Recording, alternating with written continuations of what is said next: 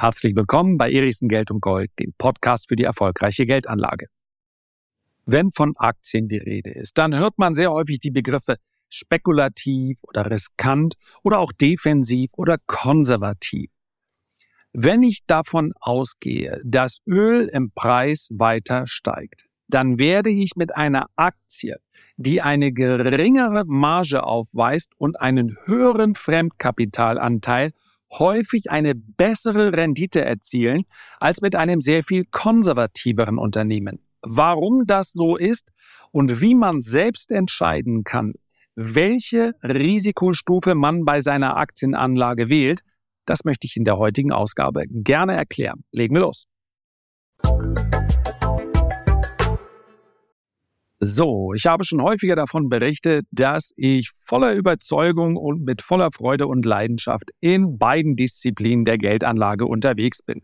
Das heißt also, ich investiere gerne langfristig zum Vermögensaufbau, zur Altersvorsorge und dort geht es in der Regel konservativ und defensiv zu. Ich setze auf Einzelaktien, für viele ist schon das etwas spekulativer. Und tatsächlich, wenn man sich nicht mit der Materie beschäftigt, dann sollte man auf die breite Aktienanlage setzen in Form von ETFs. Und von daher ist das auch nicht für jeden was. Aber meines Erachtens ist ein Investment in Marktführer, in Unternehmen, die einen möglichst breiten Burggraben haben und die durch die Krise sehr gut hindurchkommen. Und in jeder Branche gibt es immer mal wieder eine Krise. Fast überall sehen wir große Zyklen. Und diese Unternehmen, die profitieren dann sogar von der Krise, weil schwächere Marktteilnehmer, schwächere Wettbewerber wegfallen. Und dann gibt es noch die Spekulation. Und diese Spekulation findet häufig statt in kleineren Werten. Das, was ich jetzt erzähle, das hat letztlich auch, beziehungsweise die Auswirkungen sind auch in anderen Sektoren ersichtlich. Das heißt, dieser Effekt, den sieht man beispielsweise auch im Tech-Sektor. Er lässt sich allerdings sehr viel besser er erklären, wenn wir über Goldaktien, über Rohstoffaktien oder machen wir es heute ganz konkret über Ölaktien sprechen. Und für mich ist wichtig, dass hier jeder mitnimmt, dass der Markt einigermaßen effizient ist, was die Bewertung von Unternehmen angeht. Wenn wir über absolute Small Caps sprechen, also kleiner 50 Millionen, dann gibt es häufig nur bezahltes Research. Das muss nicht unbedingt schlecht sein, aber das findet dann oft in der Form statt, dass das Unternehmen, also ein Research House, meist nicht die ganz großen, beauftragt, eine Studie über das Unternehmen zu machen. Und das findet dann über einen normalerweise über einen längeren Zeitraum statt und dass dann die Preisziele auch mal angepasst werden. Das ist nachvollziehbar. Ich möchte allerdings einfach aufgrund der Tatsache, dass diese kleinen Small Caps oft auch schwierig zu handeln sind, da mache ich einen Bogen drum. Es hat Ausnahmen gegeben, es wird immer mal wieder Ausnahmen geben, aber man muss dann schon sehr genau hinsehen und man muss insbesondere auch sehr viel Commitment bei seiner Investmentthese mitbringen, wenn man in solche kleinen Unternehmen investiert.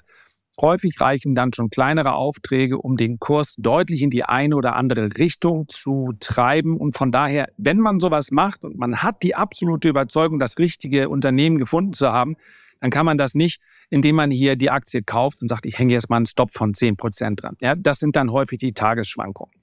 Ich mache jetzt mal einen Bogen um diese Unternehmen. Alle anderen Unternehmen werden permanent, selbst wenn man selber noch nie davon gehört hat, man soll sich wundern. Gerade im Rohstoffsektor, gerade im Ölsektor gibt es viel Research und diese Unternehmen werden fortwährend bewertet. Und ein Missverständnis muss hier einfach mal aufgeklärt werden. Es sind nicht immer die guten, besten Unternehmen, deren Kurs auch tatsächlich am besten läuft. Und warum das so ist, das möchte ich anhand von einem Rechenbeispiel jetzt erläutern. Wer Lust hat, nimmt sich mal einen Taschenrechner. Die meisten von euch können es wahrscheinlich im Kopf, aber ich musste es vorher mit dem Taschenrechner einmal, äh, ich sollte es natürlich auch nicht verkehrt erzählen, einmal kurz auftippen, dann wird sofort ersichtlich, worum es geht. Wir stellen uns also ein Ölunternehmen vor, und zwar ein richtig solides Ölunternehmen. Und wir vereinfachen einige bilanzielle Vorgänge, indem wir sagen, der Break-Even-Kurs zu dem dieses Ölunternehmen produziert. In diesem Break-Even-Kurs wären alle Kosten drin. Häufig wird das bilanziell ein bisschen aufgesplittet. Man sieht also oft den Break-Even-Kurs vor gewissen anderen äh, Kosten, variablen Kosten, wiederkehrenden Kosten, fixen Kosten und so weiter. Wir machen es uns ganz einfach und so einfach darf man es sich im Übrigen auch machen, wenn man so ein Unternehmen unter die Lupe nimmt. Wir sagen also, das Unternehmen XY, ein großer Ölproduzent, hat einen Break-Even-Kurs in seinem Produkt, was es verkauft, also Öl von 30 US-Dollar. Alles oberhalb von 30 US-Dollar Ölpreis sorgt für einen Gewinn. Jetzt nehmen wir einfach mal an, der aktuelle Kurs in Öl läge bei 70 US-Dollar. Daraus ergibt sich Break-Even-Preis, alles darunter sind die Kosten, 30 Dollar, aktueller Ölpreis 70 Dollar ergibt also eine Marge von 40 US-Dollar. Hervorragend. Das ist in den aktuellen Kursen des Unternehmens enthalten. Davon müssen wir vereinfachend ausgehen, dass natürlich Psychologie, bestimmte unternehmensspezifische Ereignisse, Erwartungshaltung des Marktes permanent auch einen Kurs beeinflusst. Also mal rennt der Kurs vorweg, wenn die Börse besonders optimistisch für eine Branche ist, mal hinkt sie hinterher, wenn sie sagt, oh, vorübergehend steigt der Ölpreis nur, dann fällt er wieder. All das ist geschenkt, das wirkt ja auf alle Aktien. Also, wir sind bei der Marge von 40 US-Dollar. Und jetzt stellen wir uns vor, deswegen haben wir ja dieses Ölunternehmen im Depot, wir erwarten einen Ölpreis, der auf 100 US-Dollar steigt. 100 US-Dollar abzüglich des Break-Even-Kurses in Öl von 30 US-Dollar ergibt dann eine Marge von 70 US-Dollar. Und damit ist die Marge um 75 Prozent gestiegen. Von 40 US-Dollar auf 70 US-Dollar. Und diese Erhöhung der Marge um 75 Prozent, die wird sich im Kurs natürlich widerspiegeln. Abgehakt. Das ist das große, solide Unternehmen, welches man aufgrund des niedrigen Break-Even-Kurses vielleicht auch langfristig im Depot haben möchte, wenn man sagt, die produzieren so billig, das ist gut. Jetzt sprechen wir über die Spekulation und sprechen äh, über ein Unternehmen, welches viel höher, und das ist ein Begriff, den ihr dann häufiger hört, geleveraged ist, viel höhere Schulden hat. Und diese Schulden müssen natürlich permanent bedient werden, ganz egal wie hoch der Ölpreis ist. Und das sorgt dafür, die Kostenstruktur dieses Unternehmens sorgt dafür, deswegen war das Unternehmen auch lange an der Börse in einem Schattendasein, denn es ist doch klar, wenn der Preis von Öl dauerhaft unterhalb der des Break-Even-Kurses dieser Firma ist, dann ist die Firma ja permanent defizitär, dann will sie keiner haben. Und wenn der Ölpreis lange unterhalb des Break-Even-Kurses wäre, dann würde die Firma, ohne dass sie umstrukturiert oder neue Kapitalgeber findet, einfach pleite gehen. Und genau das ist im Ölbärenmarkt zu hundertfach passiert. Tausende sind es wahrscheinlich sogar, wenn wir alle kleinen amerikanischen äh, Explorer mit reinnehmen. Unglaublich viele Ölfirmen sind pleite gegangen und haben dann eine Art von Restrukturierung erfahren, was sehr häufig heißt, dass die Kreditgeber große Anteile erfahren, zu sehr günst bekommen, zu sehr günstigen Konditionen. Aber die Bilanzen dieser Unternehmen sind dann vollgepackt mit Schulden. Also, das stellen wir uns jetzt mal als Ausmaß der Spekulation vor und nehmen einfach an, der Break-Even-Kurs dieser Firma liegt bei 65 US-Dollar in Öl. Wir sind, genau wie bei dem anderen Beispiel, bei einem aktuellen Kurs von 70 US-Dollar. Im Gegensatz zu den großen konservativen Unternehmen beträgt also hier die Marge, die Differenz zwischen dem Break-Even-Kosten und dem aktuellen Ölpreis nur 5 Dollar. Die Marge sind 5 Dollar. Kosten 65 US-Dollar, aktueller Kurs 70 US-Dollar. 5 Dollar Marge. Und jetzt stellen wir uns genau wie in dem anderen Beispiel vor. Der Ölpreis stiege auf 100 US-Dollar. Was passiert jetzt mit der Marge? Die Marge steigt von 5 Dollar auf 35 Dollar. Das heißt, absolut ist die Strecke die gleiche, 30 Dollar mehr. Aber von 5 Dollar Marge auf 35 Dollar Marge bedeutet eine Steigerung von 700 Prozent. Oder habe ich mich verrechnet? 35 sind 7, also sind 600 Prozent. Ihr erinnert euch, bei dem anderen großen Wert ist die Marge um 75 Prozent gestiegen und hier versiebenfacht sich die Marge. Das heißt also von 65 US-Dollar Break-Even auf den aktuellen Ölkurs 35 Dollar. Vorher war sie 5 Dollar, jetzt ist sie 35 Dollar. 600 Prozent höher. Und genau das spiegelt sich im Kurs wieder. Obwohl das Unternehmen also absolut betrachtet ein schlechteres ist, in dem Sinne, dass der höhere Break-Even-Kurs schlicht und einfach weniger abwirft, Dennoch kann das Kursverhalten an der Börse eines sein, bei dem man den Eindruck hat, dass dieser kleine spekulative Wert der viel bessere ist, weil diese, dieser Hebel, dieser Fremdkapitalhebel, der in diesen Break-Even-Kosten mit drin ist, ja, die Kosten, der wirkt natürlich in beide Richtungen. Sobald der Ölpreis wieder deutlich fällt, dann wird der Markt auch sofort einpreisen, Vorsicht, die Marge wird hier dramatisch sinken. Aber das ist der Grund, warum dann hin und wieder oft im Nachhinein, das ist jetzt ein bisschen gemein, aber es gibt eine ganze Menge Börsenbriefe, insbesondere in den USA, da schaue ich jetzt mal drauf, die sich auf Gold- und Rohstoffwerte stürzen. Warum?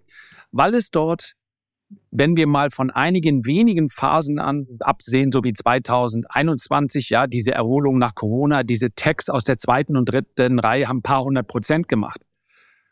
Wenn man sich die Anzahl der Werte anschaut, dann ist das allerdings in einem Goldbullenmarkt, da sind wir eindeutig noch nicht so weit, das sieht man auch diesen kleinen Werten an, ja, da wäre, wenn man es so betrachten will, eine Chance, diese jetzt einzusammeln, nur wenn man glaubt, der Goldpreis stiege deutlich. Aber auch im Ölmarkt sehen wir das. Hier haben sich einige Werte vom Tief aus vervielfacht. Auch die großen, eine Shell, eine Exxon, eine Chevron und so weiter sind gut gelaufen. Exxon reporting earlier this morning earnings coming in at $1.95. That was 7 cents below the street's expectations. Came in at revenue of $82.91 billion. That was better than the street was expecting. Company saw record quarterly production in the Permian and in Guyana and its highest second quarter global refinery throughput in the last 15 years. Kann man aber nicht vergleichen mit dem, was diese kleinen Werte da gemacht haben. Und deswegen ist wichtig zu verstehen, wie diese hochgeleveragten, also hochgehebelten Firmen, weshalb die dann in einem Bullenmarkt so eine unglaubliche Performance hinlegen können. Und die ist eben nicht rein psychologisch. Ja, man muss ja immer davon ausgehen, dass in der aktuellen Bewertung auch das Negative enthalten ist. Und wenn dann mit einmal so ein Unternehmen, welches vorher in der Prognose 20 Jahre gebraucht hat, um seine Schulden zurückzubezahlen, mit einem Male durch die höhere Marge in einer Lage ist, die Schulden vielleicht in zwei, drei oder vier Jahren zurückzubezahlen, je nachdem, ob der Ausbruch im Ölmarkt nachhaltig ist und wie sich die Ölpreise entwickeln. Dann ist das natürlich ein enormes Re-Rating. Und man darf natürlich nicht vergessen, dass viele von den Firmen nicht das eine oder das andere machen, sondern oft einen beträchtlichen Anteil ihres dann ja deutlich gestiegenen Cashflows nutzen, um einerseits die Schulden zurückzufahren, aber auf der anderen Seite auch, das kommt drauf an, das, beides kann sinnvoll sein, das hängt davon ab, wie viel man für die Schulden bezahlt, aber oft auch aggressiv eigene Aktien zurückzukaufen oder sogar beginnen, eine Dividende auszuschütten, wobei das meist erst zu einem späteren Zeitpunkt der Fall ist. Also gut und schlecht sind an der Börse Begriffe, die so eigentlich nicht passen sondern man braucht eine Erwartungshaltung für einen Markt. Und ganz klar, den, das habt ihr wahrscheinlich, da bin ich mir sicher, nicht überhört. Diese Hebelwirkung funktioniert in beide Richtungen. Ich habe einige wenige von solchen Unternehmen im Depot. Die sind natürlich auch viel, viel geringer gewichtet. Und ich arbeite hier auch mit einem Stop. Man kann das natürlich auch als Hop- oder Top-Spekulation machen. Das sagt, ich warte einfach mal drei Jahre ab. Wenn man eine klare Vorstellung hat, wohin sich ein Preis entwickelt, wenn man also beispielsweise sich sicher ist, ich würde das mal in Anführungszeichen setzen, aber ich möchte ja niemandem absprechen, dass er nicht einen ganz klaren Fahrplan vor Augen hat und sagt, in den nächsten fünf Jahren wird Gold safe über 2500 oder vielleicht sogar über 3000 US-Dollar steigen. Dann gibt es im Bereich der kleinen Produzenten, die vermeintlich teurer produzieren, sicherlich einige Werte, die sich im Kurs vervielfachen werden. Ein paar hundert Prozent ist dann schon cool. Im Ölmarkt ist es so ähnlich. Die aktuellen Notierungen, das sieht man allerdings auch in den Kursen, reichen für die allermeisten, äh, auch für die Ölunternehmen aus der zweiten und dritten Reihe, um die Kosten hier zu decken. Und das ist natürlich schon mal wichtig und eventuell auch einen Überschuss zu erwirtschaften. Aber es werden dann zu einem späteren Zeitpunkt in der Rallye auch immer mal Unternehmen aufpoppen, die völlig uninteressant waren bis dahin, die aber ab einem bestimmten Kurs im Ölmarkt sehr interessant werden, weil sie mit einmal ein Heiden Geld verdienen und dementsprechend dann auch die Aktie bewertet wird. Darauf bitte schauen. In der Regel sieht man diese Break-Even-Kosten in einer Bilanz. Ich gebe zu, es ist auch nichts, was man mal eben in 20 Minuten macht, wenn man damit keine Erfahrung hat. Aber einfach, um ein Gefühl dafür zu bekommen, ja, wie entwickelt sich eigentlich die Marge, ist es durchaus sinnvoll, wenn man solche Spekulationen in Eigenregie umsetzt, darauf zu schauen. Ich hoffe, ich konnte mit der heutigen Folge ein bisschen Klarheit schaffen, was es mit den Schulden, mit dem Hebel und dieser Marge auf sich hat. Und von daher wünsche ich viel Spaß beim Spekulieren und immer dran denken, wir sind an der Börse. Bei einer Spekulation steht dem, ich würde es zwar normalerweise nicht so pauschal sagen, aber wenn man nicht rechtzeitig verkauft, dann steht einer Spekulation natürlich und oft genug passiert es, das Totalverlustrisiko gegenüber. Herzlichen Dank für deine Aufmerksamkeit. Ich freue mich, wenn wir uns beim nächsten Mal gesund und munter wiederhören. Bis dahin alles Gute, dein Lars.